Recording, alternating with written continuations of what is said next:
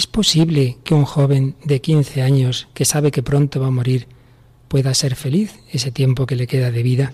¿Es posible que sus padres puedan vivir esa situación con paz, con esperanza? Hoy encontraremos la respuesta a estas preguntas en el testimonio que les ofrecemos. ¿Nos acompañas?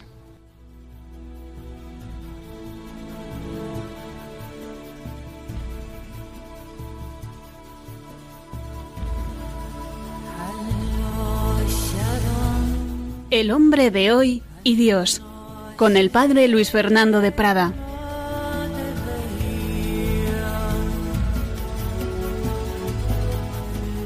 Un cordialísimo saludo, querida familia de Radio María. Aquí estamos una semana más en esta etapa nueva, en esta etapa en que nos hacemos esa pregunta, ¿es posible la felicidad? Una pregunta que a veces abordamos desde una perspectiva más teórica como la semana pasada y otras veces desde la experiencia, desde el testimonio como en el programa que hoy comenzamos. Un programa en el que me acompaña Paloma Niño. Hola Paloma, ¿qué tal? Hola padre, ¿qué tal? Muy bien, yo encantada de estar aquí en el programa. Y has estado mirando, como siempre, un poquito nuestro correo, muchas entradas en Facebook, pero hoy nos traes en particular un correo electrónico eh, en esa dirección el hombre de hoy y Dios arroba radiomaria.es, ¿verdad? Sí, hemos destacado un correo de uno de nuestros oyentes que hacía referencia al programa anterior. Dice, querido padre Luis Fernando, Paloma Niño y demás colaboradores del programa, me ha dejado hondamente impresionado lo de esa niña seriamente mutilada que no solo perdonaba a sus agresores, sino que les auguraba lo mejor. Es un vivo ejemplo para este cristianismo un tanto amerengado que nos hemos construido en Occidente, probablemente porque la vida muelle de por aquí no ha de confrontar persecuciones tan masivas y crueles como allá están teniendo lugar, ante la indiferencia de quienes podrían siquiera por cubrir el expediente redactar de vez en cuando alguna protesta oficial.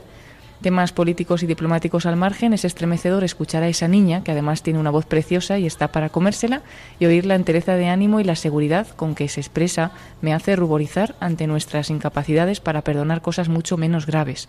Dios bendiga a ese ángel tan dulce y bello y a nosotros nos perdone por no llegar en muchos casos a ser dignos de desatar la correa de las sandalias a muchos de los nuevos mártires de Oriente, predominantemente en el mundo musulmán. Un abrazo enormemente conmovido para todos desde Canarias, José Claudio. Pues muchas gracias, José Claudio. Ciertamente ese testimonio que escuchábamos y que si habéis entrado en la página de Facebook habréis podido también ver el vídeo de esa niña, Mariam de Coracos, realmente impresionante. Pues también, también es impresionante el testimonio que hoy os traemos. Hoy es un programa muy especial porque dejamos todas nuestras secciones para centrarnos en una entrevista que hemos podido hacer, Paloma y un servidor, hace unos días a Luis Rivas y Ana Cheliz, eh, que son un matrimonio de los iniciadores del camino neocatecumenal en Madrid. Es una entrevista larga que es de más de hora y media, que la ofreceremos en otro momento, en que nuestra programación permita ese espacio de cerca de dos horas, pero aquí vamos a dejar la parte que hemos entendido más impresionante, que más nos puede ayudar. Lo que no escucháis hoy es cuando nos cuentan Ana y Luis, pues primero cada uno cómo se acercó al Señor, luego su vocación matrimonial, los once hijos que, han tenido, de los cuales hubo eh, dos abortos naturales y el hijo del que hoy nos van a hablar, fallecido eh, no hace mucho. Nos van a hablar de esos hijos, nos van a hablar de sus vocaciones, pero esto, como digo, está en la entrevista larga que ya en otro momento podréis escuchar en Radio María. Lo que hoy vamos a escuchar es cuando ya se centran en lo que han vivido con su hijo pequeño Miguel, un joven, un joven que desde los 15 años sabía que tenía una enfermedad mortal, que falleció con 20 en junio de 2014 y sus padres nos han querido pues dar ese testimonio impresionante. Hoy, repito, solo escuchamos esa parte centrada en su hijo Miguel. En otra ocasión, pues lo tomaremos desde, desde el primer momento, esa entrevista más completa, pero ya veréis cómo lo de hoy nos va a ayudar mucho en esas situaciones tan difíciles que ellos han vivido, pues a vivir también nosotros otras situaciones que podamos tener, vivirlas con fe, con esperanza, con amor. Pues sin más, para no perder ni un momento de esta entrevista, escuchamos lo que nos contaban Luis Rivas y Ana Cheliz.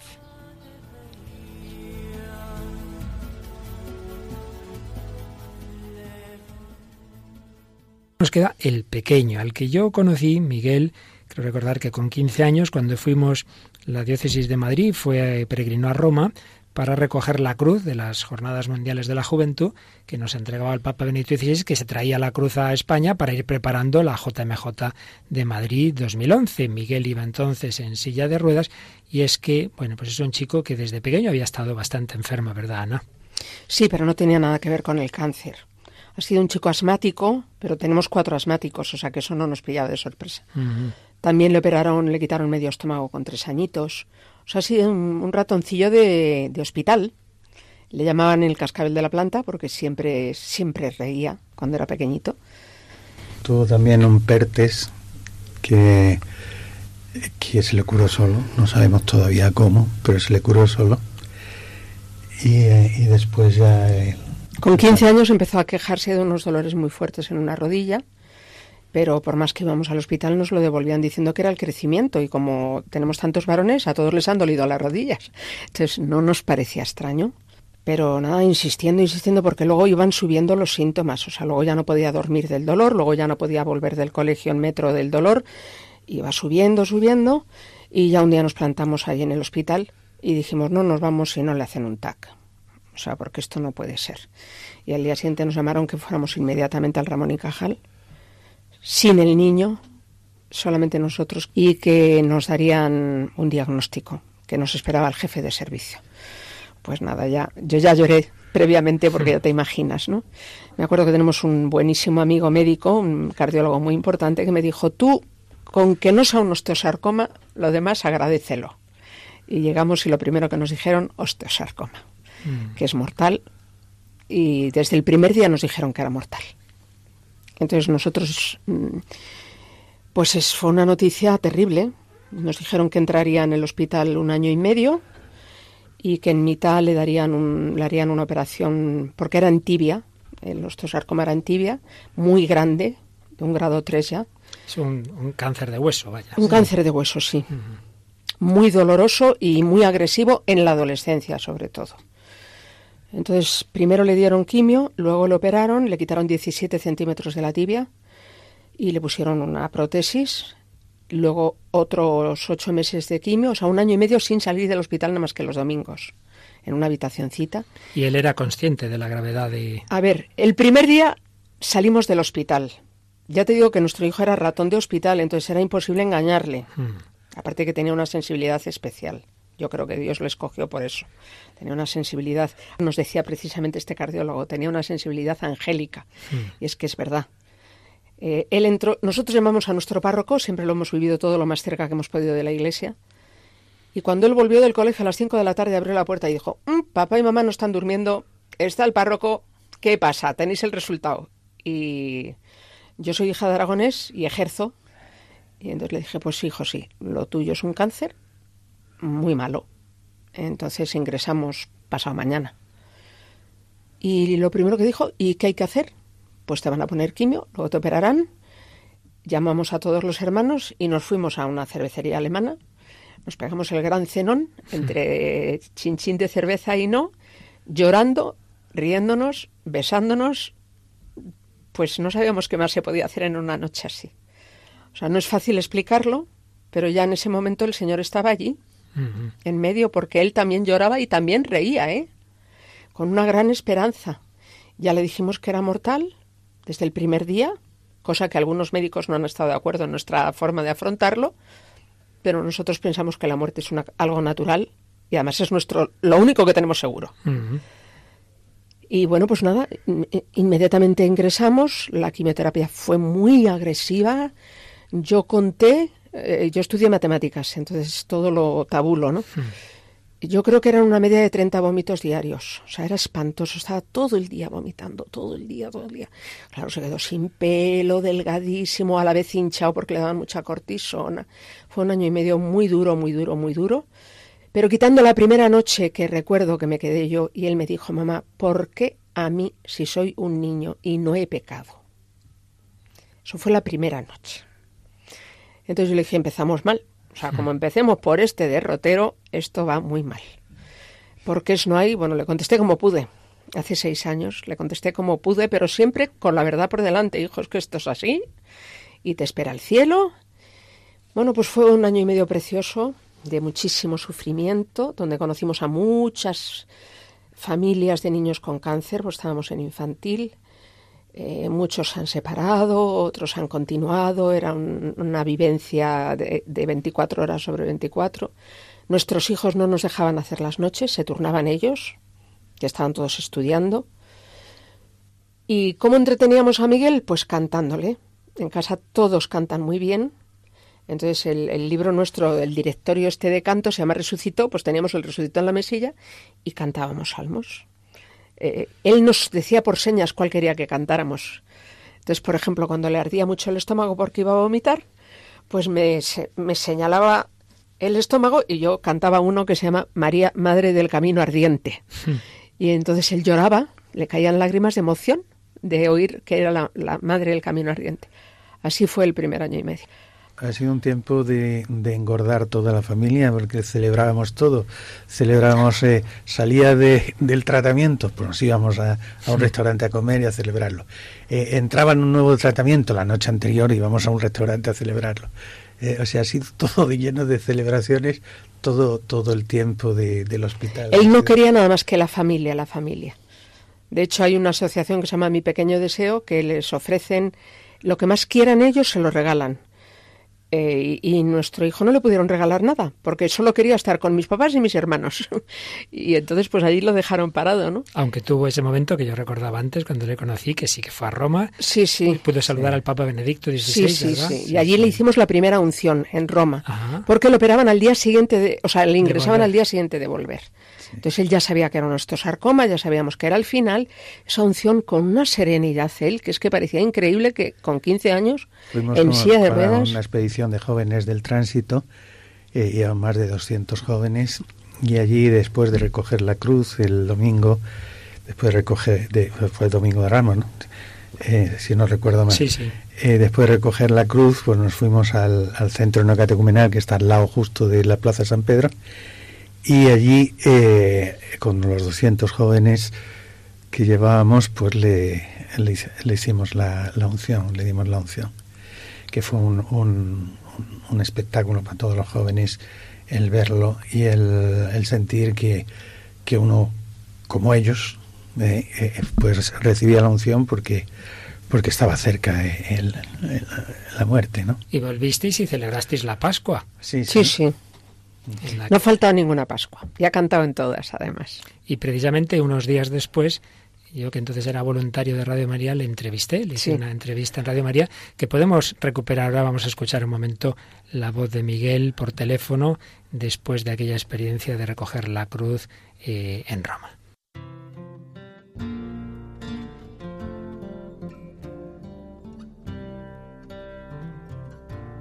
¿Te quieres presentar, por favor? Sí, bueno, yo soy Miguel, tengo 15 años, estoy estudiando tercero de la ESO y bueno, soy de una familia y pertenezco al Camino No Catecumenal. Fuisteis, yo vi a tus padres vi, y, cuatro hermanos, me parece que estabais, ¿no? Sí. Y tú tienes, hemos dicho, 15 años, ¿no es eso? Sí. Así que eras el jovencito ahí, yo creo, de la familia. Sí, sí, sí, el más pequeño. Miguel, ¿por qué, ¿por qué para ti ha sido especial el recoger la cruz? Me parece que estás en un momento de tu vida en que el Señor te está haciendo ver el misterio de la cruz, ¿no es así? Sí, porque pues Dios me, me ha regalado en este tiempo un tumor en la tibia que pues nos ha pillado un poco de sorpresa y verdaderamente hemos podido experimentar el, el recoger la cruz, ¿no? Mm. Ver cómo cómo era la cruz, cómo la teníamos presente, la cruz que, que nos llegaba nos llegaba a nuestra vida, ¿no? Que así, pues físicamente es, fea, ¿no? Es un palo de madera y cómo, cómo Jesucristo se sube y la embellece. Miguel, ¿cómo estáis viviendo estos, estas semanas desde que te han comunicado ese tumor, pues tú, tus padres? Eh, te, ¿Estás notando la, la, fuerza del Señor para coger esa cruz? Pues sí, la verdad es que está haciendo un tiempo duro pero, pero Dios nos lo, nos la da en esta, en esta Semana Santa para demostrarnos su fuerza, ¿no? Para, para glorificarse en este, en este tiempo duro. Y pues así de vez en cuando me dan bajones de cinco segundos. Claro, normal. pero, pero veo como, como Dios es fuerte, ¿no? Que pues gracias, gracias a Dios en la penitencial que tuvimos en la, en la Basílica de la Santa Cruz, sí pues me, me fui a confesar y justo me tocó con un, con un sacerdote que le habían hecho una biopsia la semana anterior. Caramba. Y me, pues, me estuvo comentando y me dijo que, que Dios se quería glorificar en esto, ¿no? Que, que por algo Dios me lo da a mí y en estos tiempos. Entonces, pues también me ha ayudado a, a tener fuerzas, ¿no? Y también tuve suerte en lo del Papa, que como iba en silla de ruedas me pusieron en, en la primera fila y el cardenal me dio una palabra que me decía que la, palabra, la fuerza del Espíritu con mi fuerza podía hacer milagros, ¿no? Entonces estoy yo muy sostenido por la, la fuerza del Espíritu Santo. Qué bien. Y supongo que el, celebrar esta Pascua de Resurrección para ti estará siendo también muy especial, ¿no? Esa fuerza de Cristo resucitado que es más, más fuerte que, el dolor, ¿verdad? Pues sí, la verdad es que sí, porque pues, no iba a poder ir a la Pascua porque pues estaba en, en reposo y pues por una serie de circunstancias conseguimos un sillón para poder aguantar la Pascua y ha sido un regalazo de Dios estoy como viviendo un, viaje de novios, le digo yo, ¿no? que, que Dios no para de demostrarme su amor. ¿Quién nos separará del amor de Dios? La tribulación, la angustia, la persecución, el hambre, la desnudez, tratados como ovejas destinadas al matadero Pero en todo esto salimos vencedores gracias a aquel que nos amó. Pues estoy seguro de que ni la muerte ni la vida, ni los ángeles, ni los principados, ni lo presente ni lo futuro, ni las potestades, ni la altura ni la profundidad, ni otra criatura alguna podrá separarnos del amor de Dios.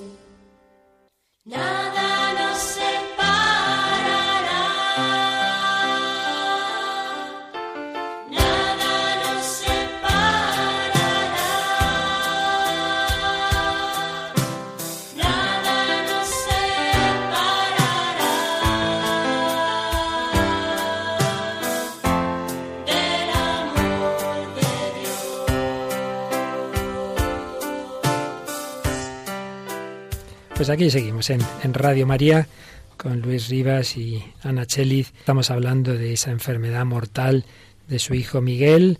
Acabamos de escuchar su voz cuando le entrevistábamos aquí en Radio María, cuando venía de Roma.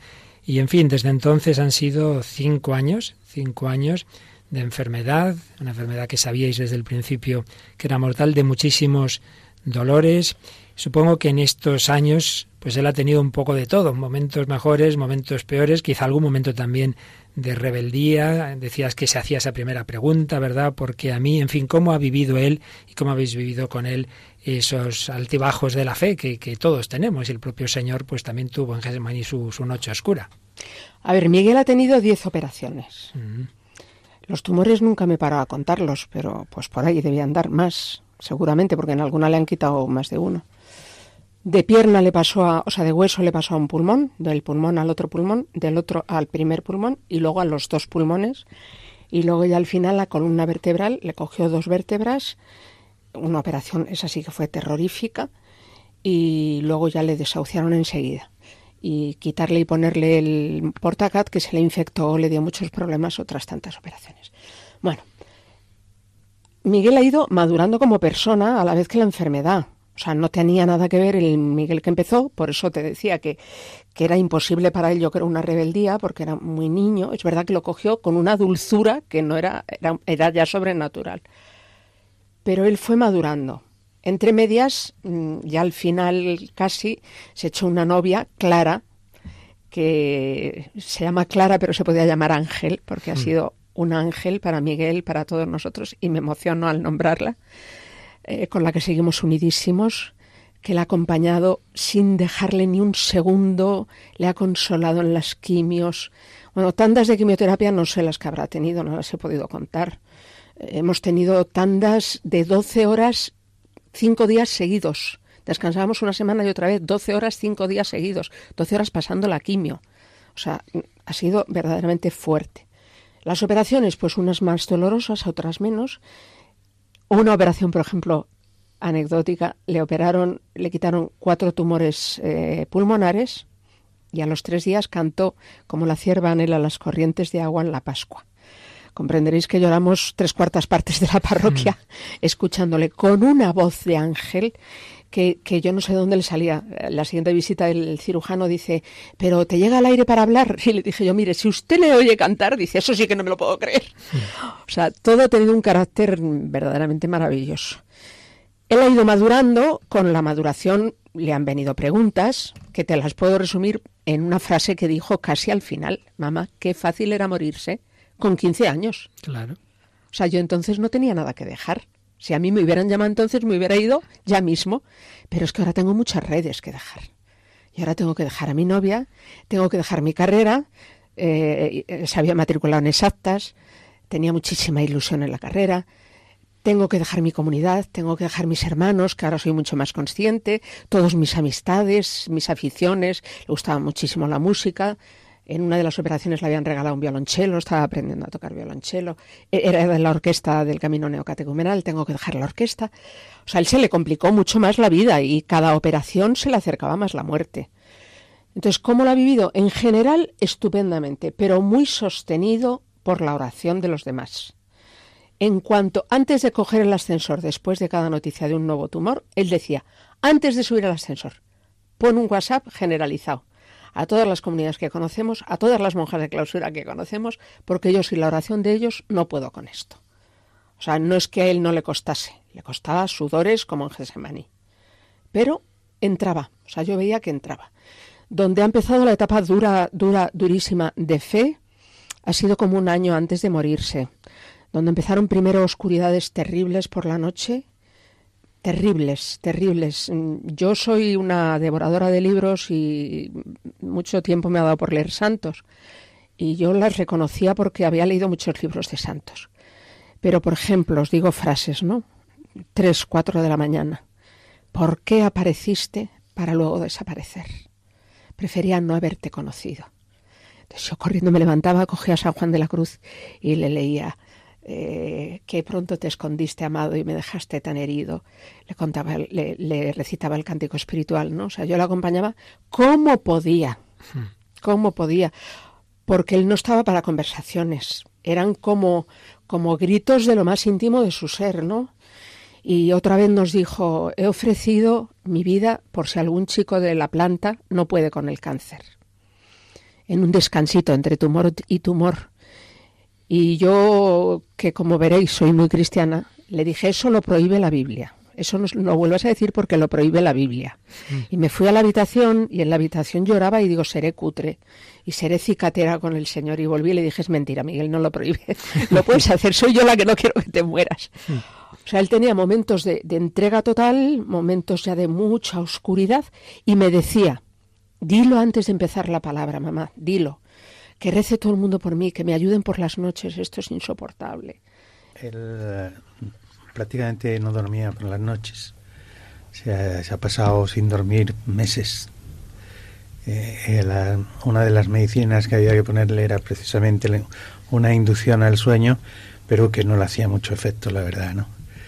Eh, y em, pues todas las noches eran de, darle vueltas al tema y de y, de expresar esa, esos sentimientos que tenía dentro. ¿no?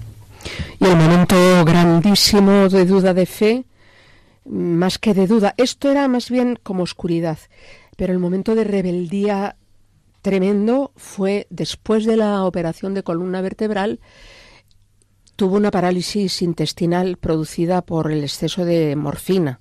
Porque todo esto comprenderéis que llevaba toneladas de morfina para poder aguantar tanto tumor, ¿no?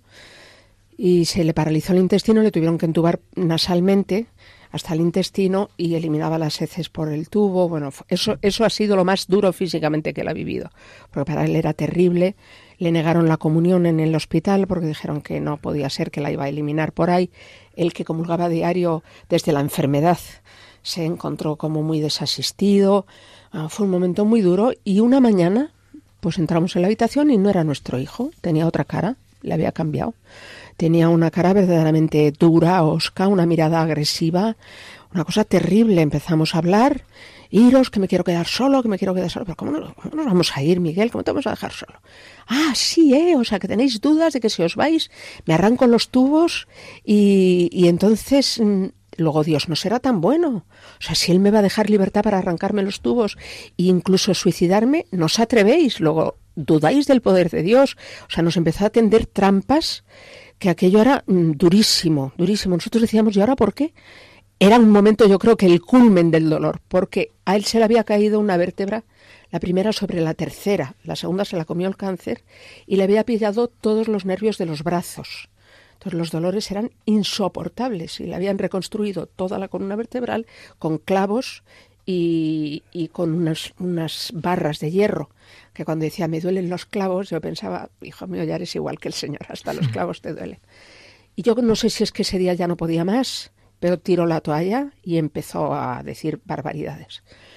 Los ojos se le transformaron, nos miraba con una cara terrible, los ojos vidriosos, el que era, ya te digo, angelical. Era la hora del poder de las tinieblas. Exacto, exacto. Entonces me acuerdo que Luis mm, le dijo, mira, mm, te está sugiriendo el demonio todas estas cosas. La única forma de que salga de ti es que beses la cruz. Le entregamos la cruz de oro porque uno de nuestros episodios que no hemos comentado es que nos levantamos para las naciones y el Papa Juan Pablo II nos envió a Japón, a Tagamatsu, como familia en misión. Luego Kiko no nos dejó porque nos quería en Madrid, pero sí que teníamos la cruz que nos entregó el Papa. Entonces se le acercó Luis y le dijo, besa la cruz, hijo, y el demonio huirá. Bésala tú, si es que tienes tanta fe. Yo no quiero ni verla, guárdatela. Entonces Luis comenzó a llorar. Marcos, el que es ahora seminarista en Trieste, intentó, era seminarista ya, intentó ayudarle como pudo, le contestaba barbaridades, estábamos solos los tres, prohibimos, prohibimos las visitas. Verdaderamente fue un estar en una habitación encerrados con el demonio, ¿eh? o sea, una cosa así. Fue bestial. Y luego yo fui la última, no sé cómo me vino a la cabeza la secuencia de Pentecostés y empecé de memoria lo que me venía a la cabeza. Eh, lava lo que está sucio, riega lo que está árido, reconstruye lo que está estropeado, ven Padre de los pobres, consolador buenísimo. Y él empezó a callarse, a apaciguarse. Ya por lo menos no, no nos insultaba, empezó a escuchar, a escuchar, a escuchar. Y yo también soy de la orquesta. Eh, Kiko Argüello ha compuesto una sinfonía, digamos, al sufrimiento de los inocentes en honor a la Virgen María, sufriendo debajo de la cruz de su hijo. Y yo me he sentido lejísimos, pero he entendido tanto el papel de la Virgen, ¿no? Y en ese momento me vino a la cabeza. Porque hay un momento que se llama, un, una- un movimiento se llama Getsemaní, y en este movimiento, en el, en el momento de más angustia, donde está toda la orquesta en un lamento, está Getsemaní y el lamento. En este momento Kiko ha metido una música suave, como alegre, donde se ponen en pie físicamente los primeros violines y tocan una música maravillosa como queriendo mm, plasmar que un ángel bajó del cielo y consoló a Jesús, que los ángeles le consolaran. Entonces se ponen de pie las chicas y se lo explica así a la gente que está escuchando. Pues no sé cómo me vino a la cabeza. Entonces le dije, mira Miguel, tú en donde estás es en Getsemaní. El demonio lo tienes mm, por ahí como una serpiente rodeándote, pero vendrá un ángel, vendrá un ángel. Y yo misma decía, ¿cómo vendrá un ángel si hemos prohibido las visitas? Y estamos en un hospital y mi hijo se está muriendo. ¿Cómo va a venir un ángel? Pero yo notaba que él ya estaba receptivo, nos escuchaba. Y le decía, vendrá un ángel, se va a poner de pie, Miguel, vamos a esperar, ten confianza, se va a abrir la puerta y va a aparecer un ángel. Y diciendo esto, se abre la puerta y aparece un presbítero. Itinerante, con el que no tenemos apenas trato, va a entrar y le digo, no, no, no, no, no, no. Y me dice, sí, sí, sí. Y digo, es que no es momento de visitas. Y me dice, déjame.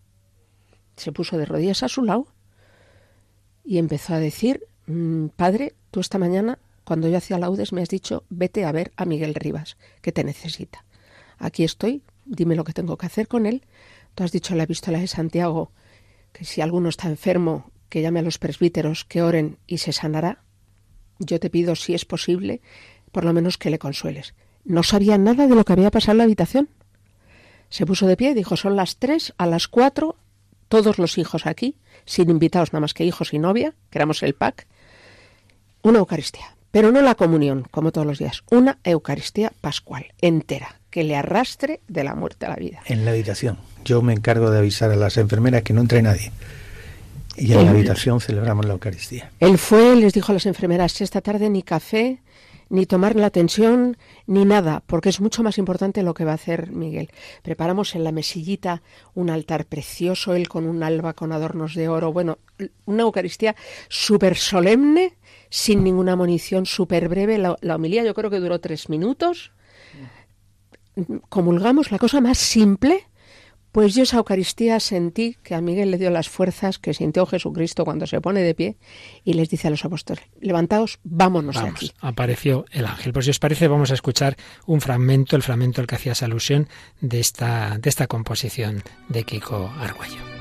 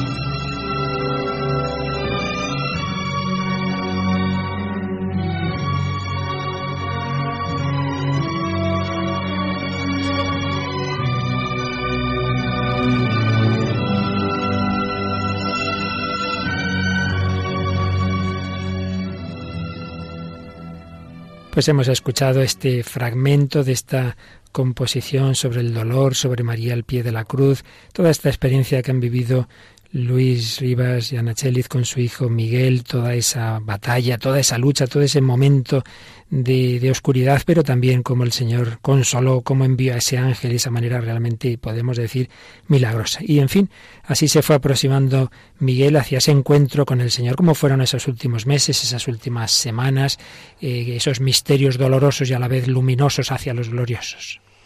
Pues mira, el deterioro físico era mm, verdaderamente espeluznante porque los tumores del pulmón, en vez de bajarse hacia órganos blandos, eh, se empezaron a salir hacia afuera. Entonces tenía dos grandísimos bultos en el pecho que se le veían a través de la camiseta. Y este dolor de la espalda pues fue terrorífico. Le continuó, algunas veces decía, no hubiera sido mejor no operarme. Tenía unos dolores en la espalda fortísimos que solo se le calman con mucha morfina. Y este tema que ha dicho antes Luis de no dormir se exacerbó, de forma que es que no dormía nada. Hacíamos las noches turnándonos, pero muchas las he hecho yo. No dormía nada, nada. O sea, a medianoche me llamaba, mamá, léeme un salmo, mamá, cántame, mamá, porque no dormía nada. Entonces, eso era lo que más le hacía sufrir a todo el mundo que al cardenal Rouco reza para que yo pueda dormir una noche, aunque sea un ratito. Mm. claro, él sentía que se le aflojaba ya la psicología y todo, ¿no? Empezó a sentir, a dejar de sentir las piernas, porque la columna debió de avanzar. Bueno, el caso es que en uno de estos ingresos últimos, pues le desahuciaron. Ya no tenía, era más grande el tumor que el pulmón y el otro estaba prácticamente cogido. Entonces entraron y nos lo dijeron con el delante. Como sabían cómo le gustaba el manejarlo, dijeron, bueno, Miguel, ha llegado el final que tanto esperabas, te queda muy poco, te vas a casa. Él, bueno, pues feliz, me voy a casa, bien, no sé qué. Hmm. ¿Cuánto tiempo? Pues muy poquito, Miguel, muy poquito. Aprovechalo porque te queda muy poquito. A nosotros a solas nos dijeron que una semana. Rápidamente buscamos cementerio, buscamos todo. Él se subió a un cura, al párroco de San Martín de Porres, que estaba recién operado en la planta de arriba, a decirle me muero, ya me voy, ya me han desahuciado. Y antes de darnos el alta, este párroco bajó y dijo, he tenido una... Aquí Dios repartía misiones a todo el mundo. He tenido una misión de parte del Señor, de que acompaña a Miguel y a vosotros hasta la muerte. Entonces cada tarde os haré una Eucaristía en casa, que ha sido la piedra de oro filosofal. Esta semana se transformó en tres meses y medio de agonía. Él, sobre todo, lo que le alegro es que ya no iba a volver al hospital, porque odiaba el hospital con todas sus fuerzas. Entonces ya le pasaron a paliativos, que venían todas las mañanas, han sido unos ángeles para nosotros, y pues cada día menos, cada día menos, ya no sentía las piernas, para ir al servicio le tenían que transportar entre tres, porque las piernas se le iban, le ataban las piernas sus hermanos con unas lanas para cargarlas, otro el peso fuerte y otro la máquina del oxígeno. Ya no podía prescindir del oxígeno ni de día ni de noche, ni para ir al baño, para nada, para nada, para nada. Pero cuando llegaba la Eucaristía revivía. Era, cerraba los ojos y era una cara de estar hablando con alguien, pero digo con alguien con intención, ¿eh? O sea, no con algo, con alguien.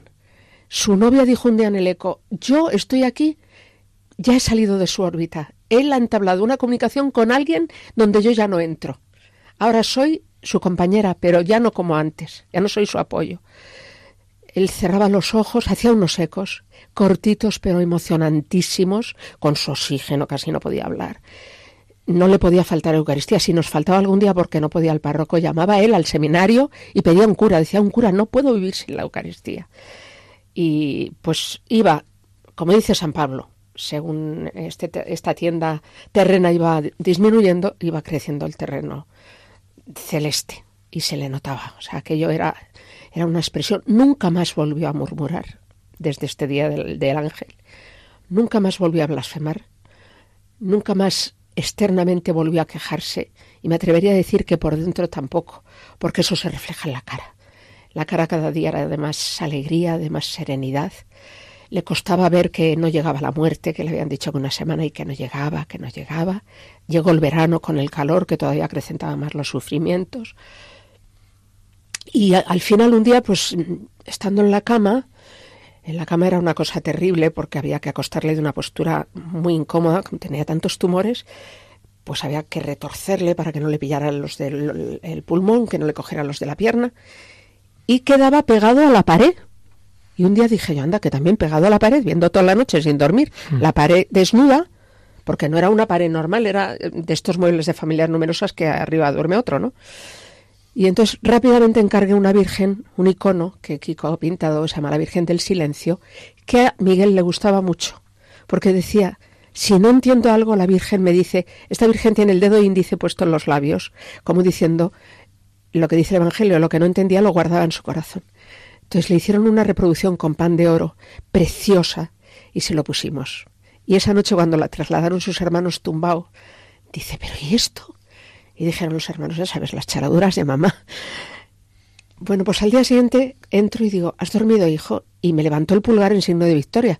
Digo, ¿qué has dormido? Y me, no, me hace no. Pero cuando pudo hablar, me contó que como pudo descolgó el icono lo abrazó con los dos brazos y le acariciaba la cara a la Virgen, que esa noche tuvo por primera vez paz y que había estado feliz toda la noche acariciando a la Virgen. De hecho, hay un trocito de la corona que le falta el pan de oro, se lo ha llevado él con las manos. Y le quedaban como siete o ocho noches que las durmió abrazado a la Virgen María. Entonces en la lápida le hemos puesto este icono hecho en cerámica en la base de la cruz a los pies de la Virgen del Cristo me acuerdo del sepulturero decía, no, a los pies no, a un lado. Y yo decía, no, no, usted déjenos, que uno de los cantos que más le gustaba a él es sola, solo María bajo la cruz. María tiene que estar bajo la cruz. Así fueron los últimos días hasta que una mañana pues se levantó, estábamos comiendo el 15 de el 7 de junio. Perdón Ana, pero pero ahora sí que creo que esa lectura que Ay, la lectura, se me olvidaba. Quedaba pendiente. En el hospital, el día que nos llamó el neurólogo y nos dijo que, que que no merecía la pena hacer nada más de operaciones ni de nada, porque se moría. Nada más entrar, vuelta otra vez. ¿Qué te ha dicho el neurólogo? Pues hijo, que te mueres. Que ya no van a hacer nada porque te mueres. Ahí sí lloró todo lo que quiso. Clara también, Luis y yo también. Ellos dos abrazados, nosotros dos abrazados. Y llegó un momento en que dijimos, Luis y yo, basta ya de llorar y de lamernos nuestras propias heridas. Vamos a ver qué quiere decirnos el Señor. Abrimos y salió el profeta Joel. Y digo, del profeta Joel. Digo, bueno, mejor leo un evangelio. Y dice el no, mamá, no. Si Dios ha abierto el profeta Joel, lee donde has puesto el dedo. Y empieza. Alegraos, tierra, abríos cielos, porque yo mismo te recompensaré del pulgón, de la langosta que te han devorado durante estos últimos años. Yo mismo te devolveré en alegría todo lo que has sufrido. Yo mismo, y continuamente repetía, y no quedarás confundido, y no quedarás confundido. Esa lectura ya marcó el final. Se la leíamos todos los días, fue absolutamente profética, nos introdujo a todos los hermanos y a nosotros y a nuestras comunidades, porque cada hijo tiene su comunidad, en una esperanza, en una certeza de que Él ahora mismo le está recompensando de esos años que él le había hecho sufrir. O sea, que no había sido un azar, sino que él mismo había preparado este, este ascenso al Calvario y a la vez a la resurrección. Entonces, el último día, después de haber dormido con la Virgen y de haberle leído la lectura, pues nos dijo de repente, siento un desasosiego nuevo, me encuentro muy raro, llamar a paliativos, algo nuevo pasa, Llamamos a paliativos, tardaron cinco minutos. Lo que pasaba es que el corazón de 120 había pasado a 140 y a 160. Y entonces nos llamaron a una habitación aparte y nos dijeron hay que ponerle morfina ya para dormirle porque le va a estallar el corazón. Y es una muerte terrible. Nos dan autorización y yo dije, no, nosotros no. Él es el que te la tiene que dar. Entonces los de paliativos mismos se lo dijeron. Miguel llegó el momento que estábamos esperando. Mm, vas a morir ya, era el 7 de junio de 2014. Eso es. Y entonces le dijeron, te vamos, ¿nos autorizas a ponerte morfina y dormirte? Dijo, si me dejáis un momento para despedirme uno por uno de mis hermanos y mis padres y que me den la unción. Por supuesto, el párroco de San Martín de Porres estaba entre nosotros. Ha sido un hijo, un padre, un hermano para nosotros. Nos despedimos uno por uno. No sé cómo se puede hacer esto, os lo digo de verdad. Yo me acerqué y le dije, Miguel, me acerqué la primera. Miguel, te vas a dormir. Y vas a oír dormido una voz que te va a llamar Miguel, Miguel. Y tú tendrás que decir, como oyó Samuel, un joven como tú, Samuel, Samuel, tú vete y di, habla Señor, que tu siervo escucha. Y oirás que el Padre te va a decir, vente conmigo. Y le dije yo, no te me rajarás ahora. Y me dijo, no, mamá, estoy deseándolo. ¿Cómo me voy a rajar? Con una sonrisa de alegría profunda. Yo es lo último que he hablado con él. Luego se despidió su padre, los siete hermanos, los cuñados, las nueras, la novia, en secreto todos, nos despedimos, le dieron la unción y comenzamos a cantar todos los salmos, todos sentados en el suelo, hasta que se durmió. Pensábamos que no le volveríamos a oír hablar ni verle, pero a las ocho hicimos nuestra Eucaristía de todas las noches y un poquitín antes de la comunión me golpeó así el brazo y me dijo, mamá, ¿por dónde vais? Por señas. Y le dije la comunión, quiero comulgar y me dijo por señas que las dos especies. Le dije, ¿puedes tragar? Me dijo que sí. Le dieron una gotita de pan, una gotita de vino. Cuando acabamos la Eucaristía dijo el Salmo 150, por señas, ¿eh? ya no podía hablar. Salmo 150 que todos los días cerraba la Eucaristía y los sus sobrinitos, mis nietos, se la saben todos, el aleluya. Lo cantamos y tenemos un documento gráfico, por si no, no os lo vais a creer los oyentes, que dio palmas con el Salmo 150 a ritmo.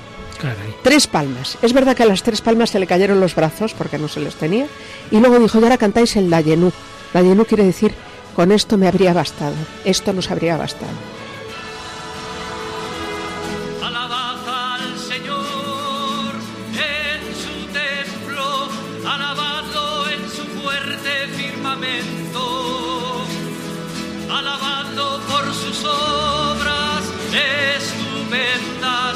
Alabadlo por su inmensa grandeza.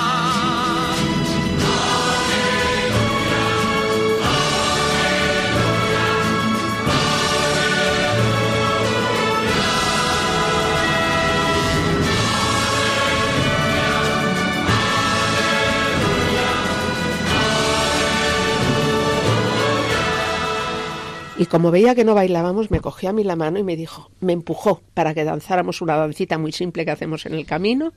La hicimos todos llorando, bailando, y él, sonriente, luego nos pidió beber algo, estaba abrasándose. En ese momento llegó don Fidel Herráez, estuvo cariñosísimo con él, le acostamos y ya no le vimos más. A las cinco de la tarde mm, quien, el hermano que estaba de turno, los hermanos que estaban de turno, nos dijeron estar esperando un poquitín más lento, entramos y expiró delante de nosotros, sin un estertor, sin nada, una serenidad maravillosa.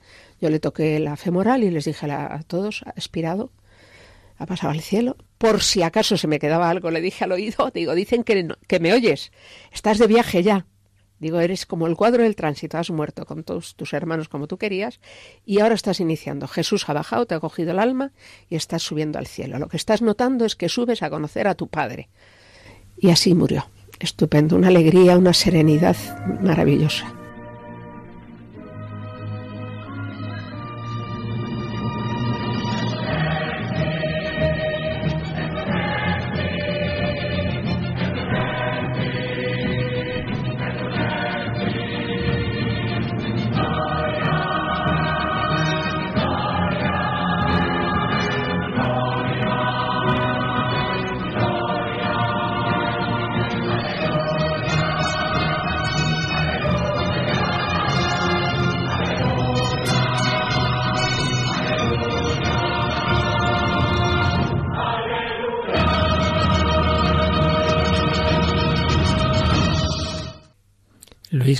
Viviste tú estos últimos momentos?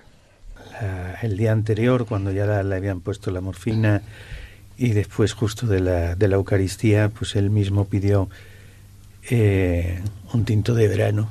Sin alcohol. Eh, sin alcohol. Y, em, y nos hizo ponernos un vaso todos eh, y brindó. Brindó porque se iba el Padre, ¿no? Y luego todo ha sido un, un paso de Dios enorme, enorme. Y yo quería decir que, que alguno puede pensar que, que, que, somos una familia extraordinaria, no es verdad. Somos una familia con muchos problemas, muchas dificultades, muchos pecados. Lo que sí hemos visto es el paso de Dios en, en todo este proceso. Eso sí lo hemos visto y somos testigos de ello, pero lo ha hecho en, en medio de una familia con dificultades, dificultades matrimoniales, dificultades, dificultades de los hijos. O sea que no, no somos un ente extraño. Yo al menos no me siento así, la verdad. Eh, en medio de una familia normal, o sea, con todos los problemas que puede tener una familia, hemos visto la actuación de Dios, eso sí es verdad. Pero, pero ¿cómo le diríais a alguien, pues a lo mejor, pues, o que no tenga mucha fe, o la tenga, pero que a pesar de esto y con tantísimo dolor del que nos habéis hablado, Dios es bueno y Dios nos ama. ¿Cómo, cómo podemos transmitir esta verdad? Yo pienso que el testimonio de que Dios es bueno es algo que el Espíritu te dice a tu espíritu. O Luis decía que somos una familia con muchos pecados, fundamentalmente él y yo. Somos un matrimonio de alto voltaje. Yo siempre lo digo. Estamos siempre a punto de un calambre cortocircuito, un cortocircuito que, que tire por tierra. Pero no, no hemos dudado, hemos dudado, pero nunca hemos caído en este tiempo, porque el Espíritu Santo te lo certifica. Yo me encantaría que esta entrevista la oyera sobre todo los más pobres los que estén sufriendo más, los que tengan un hijo enfermo, los que tengan su matrimonio roto, los pobres, los pobres en general, los que no tienen fuerza de voluntad. De verdad, si veis mi casa, no da envidia de decir qué, qué cosa, dos curas, no sé qué. No, no, no, no, somos sumamente normales, débiles. Yo chillo mucho, yo tengo mucha voz y chillo mucho. Luis no habla nada. Somos, pues eso, muy distintos, muy difíciles. Pero para los pobres hay un camino de salvación. Y la certeza nuestra es que la muerte ha sido vencida. Que Jesucristo ha resucitado y se lleva con ellos cautivos. O sea, con él se ha subido cautivos al cielo. Miguel está en el cielo. Eso es una certeza que no es una aparición ni es un sentimiento, porque yo lloro mucho como madre. Esta misma mañana, el último día, su ausencia, ver que no está en la habitación, pero sé, como dice la oración de San Agustín, que tanto me ha ayudado en la muerte de su madre, he cambiado de sitio, he pasado al otro lado de la pared. No cambies de voz cuando me nombres, no, no dejéis de hablar de mí, tratarme como siempre he sido, porque te estoy esperando y nos vamos a encontrar.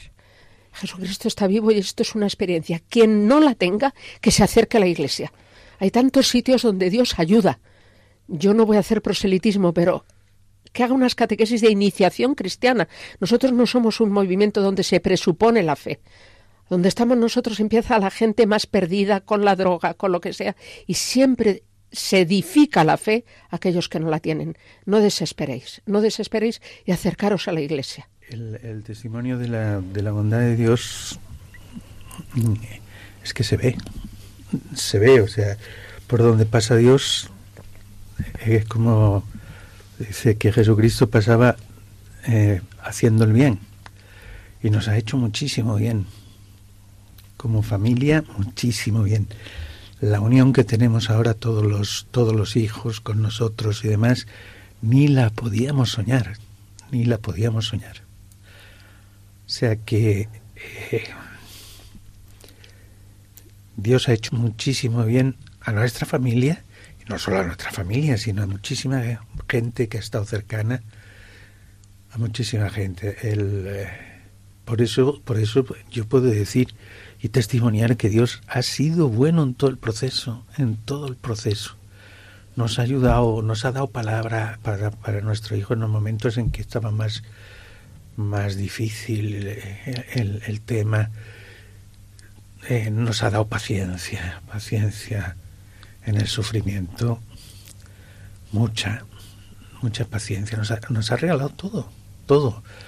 O sea, por eso no, no viene de nosotros, no viene de nosotros.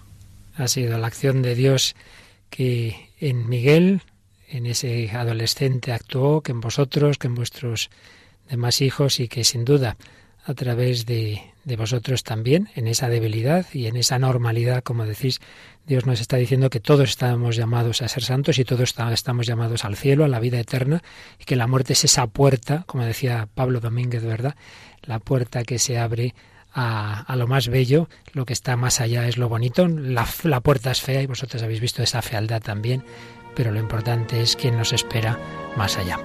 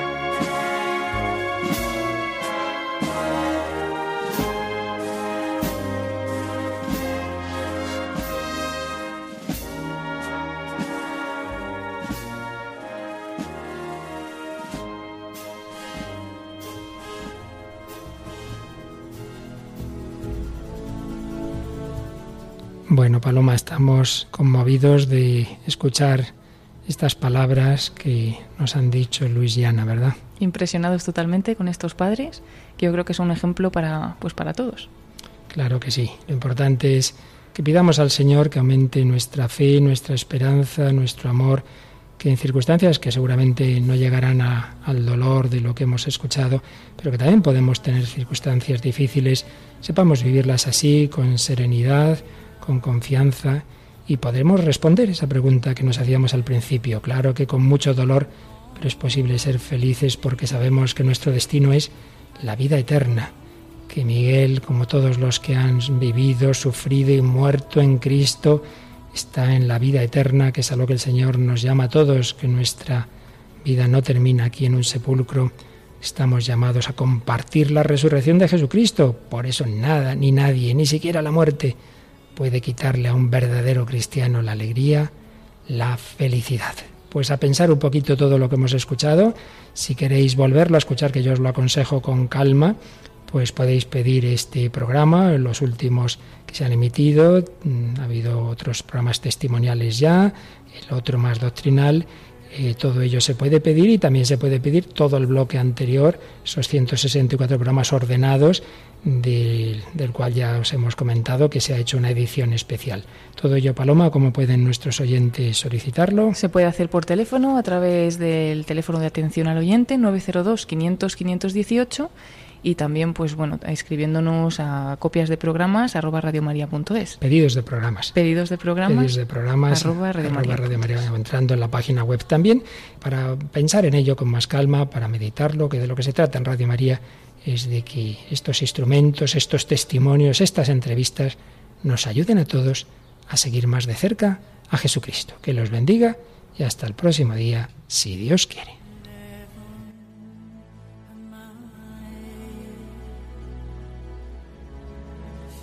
Así concluye El hombre de hoy y Dios, un programa dirigido en Radio María por el Padre Luis Fernando de Prada.